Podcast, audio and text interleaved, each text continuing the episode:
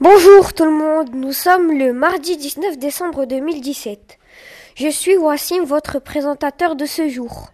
Bienvenue sur notre radio des racines et des ailes de l'école Albert Camus, de Tourcoing dans le nord de la France. Au sommaire de cette émission, l'interview des classes de notre école afin de savoir ce qu'ils pensent en bien, mais aussi en moins bien de leur école. On va commencer par l'interview des élèves de la classe de CM2B. Au micro, Fatima, notre journaliste de ce jour. Bonjour, qui es-tu Bonjour, je m'appelle Isaline et je suis en CM2B dans la classe de Monsieur Lentrebec.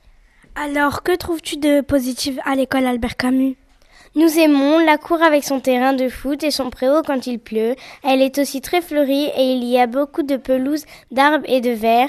On adore aussi les porte-manteaux dans la cour. Nous aimons également le travail avec les tablettes et le coin livre dans la classe. C'est super aussi quand on fait des sorties et des activités jardinage.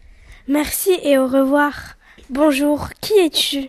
Bonjour, je m'appelle Sana et je suis en CM2B dans la classe de Monsieur Lentrebec. Alors, que trouves-tu de négatif à l'école Albert Camus?